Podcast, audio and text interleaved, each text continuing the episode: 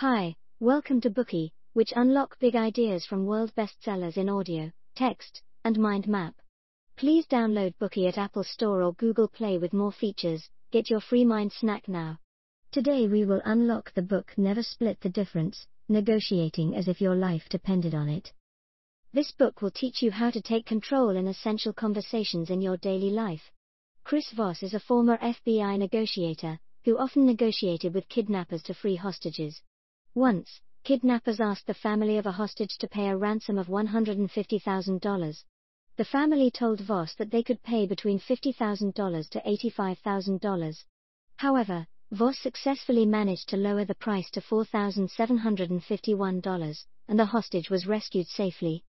This is only one of the many successful mediations he took part in over his 20 years of experience, on the basis of which he created a solid theory which can be applied not only to international crises, but also to situations that concern our families, careers, intimate relationships, and even parenting. Voss is also the founder of the Black Swan Group, a Fortune 500 company, and has taught and given lectures at Harvard and MIT. The co-author of this book Tahl Raz is also the co-author of the New York Times best-selling column Never Eat Alone and a content editorial consultant at a number of companies. If you are a regular user of our platform, you may know that we have unlocked a lot of books on negotiation methods. One of them, Getting to Yes, regarded as having an unrivaled place in the literature of dispute resolution, introduces the principled negotiation, a method researched by the Harvard Negotiation Project. So, is there a difference between Voss' theory of negotiation and the one introduced in Getting to Yes? There is. The book states that the negotiating parties are rational actors, while Voss's theoretical approach assumes that they are irrational instead. The theory comes from the work of Daniel Kahneman, an American psychologist who believes that humans have two thought systems. A system one which consists of our innate skills that we share with other animals, fast, intuitive, and emotional, and a system two which is slower, strenuous, and rational. Kahneman's theories have already been covered in our Bookey about his work Thinking Fast and Slow. When putting Kahneman's theory and negotiations together, the first step is observe and analyze one system 1, their emotions, reactions, and feelings. Then, questions can be asked in order to influence their system 1 and receive the desired reaction, granting the initiative to control the other party. In general, this is a kind of negotiation based on emotional control. We will look at the specific negotiation methods in three parts. Part 1 How to quickly establish a harmonious relationship with the other party at the beginning of the negotiation. Part 2 How to persuade others to get the results wanted in a negotiation. Part 3 How to find out unknown information and ensure implementation after negotiation. Let's first look at Part 1 How to quickly establish a harmonious relationship with the other party at the beginning of the negotiation. When we are faced with tense negotiations, the first thing to do is to gain the other side's trust and make them willing to talk to you. Therefore, a harmonious relationship is of great importance. So, how do we quickly build trust? The first skill we need to learn is to soothe the other party by listening and repeating what they say. Listening to calm the other party down is the primary skill, because during a tense negotiation, both parties' brains are in a state of excitement. The only way to reach calm is to listen. Repeating what the other party said is the most effective way to make them feel like you are listening. This simple act of repeating is expressing a piece of important information. Please help me understand what you are saying.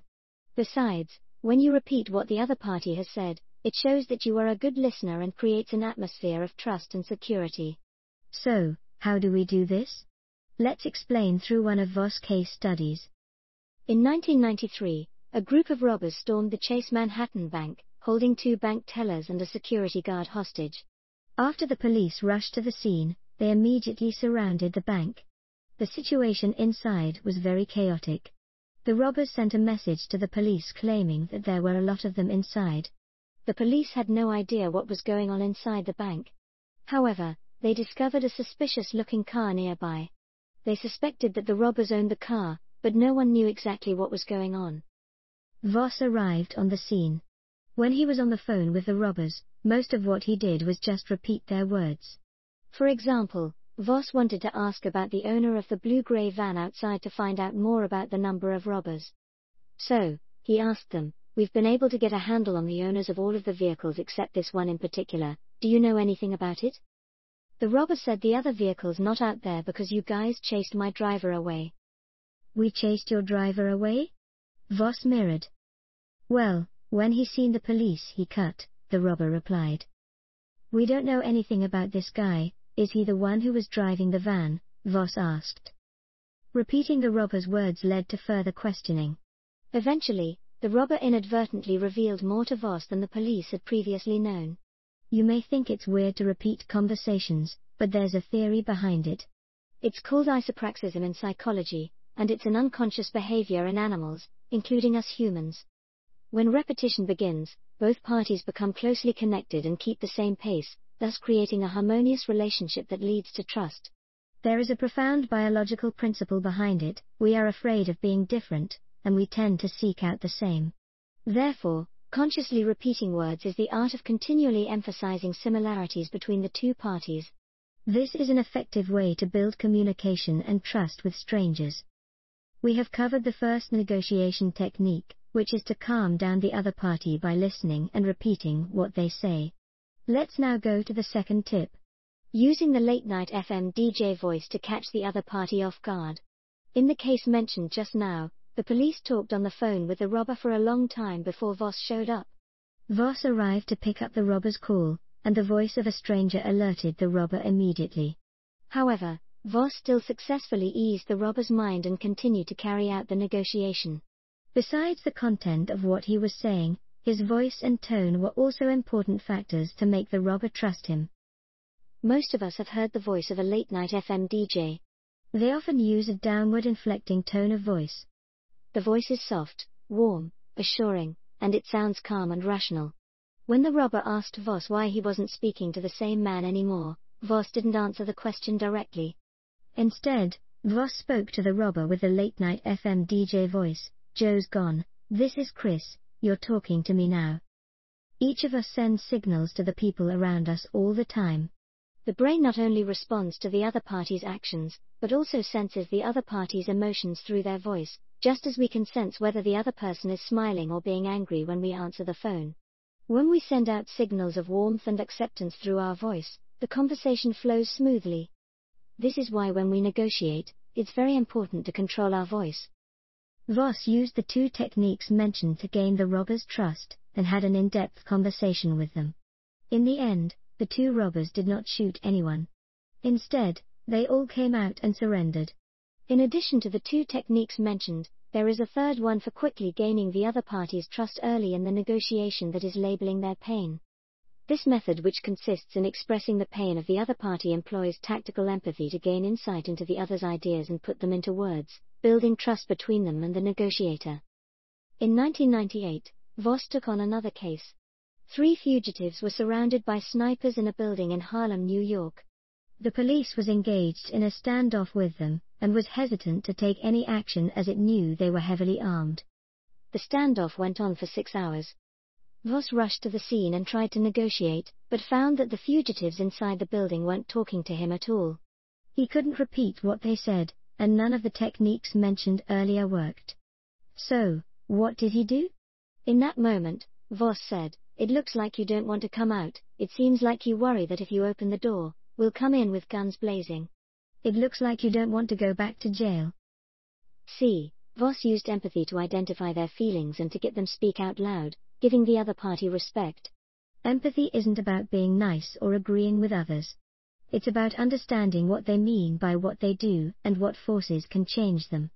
Instead of directly giving orders, Voss repeatedly used the late night FM DJ voice to label the pain they were experiencing at that moment.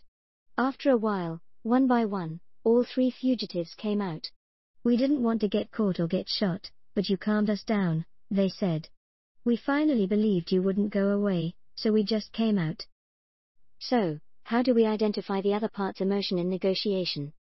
Conversations can start off with phrases like it looks like, it sounds like, it seems like. Whether the other party is negative or positive, we can start labeling. You seem reluctant to accept our offer. You seem depressed. If the other party is in a negative mood, this can weaken their negative mood. If in a positive mood, this can reinforce the connection between you. This concludes part 1. We've introduced three techniques. First, repeat the other party's words. Second, use the late night FM DJ voice. Third, label the other party's pain. If you use these three techniques, you will be able to quickly build a harmonious relationship between you and the other party, so that the negotiation can proceed smoothly. Today we are just sharing limited content.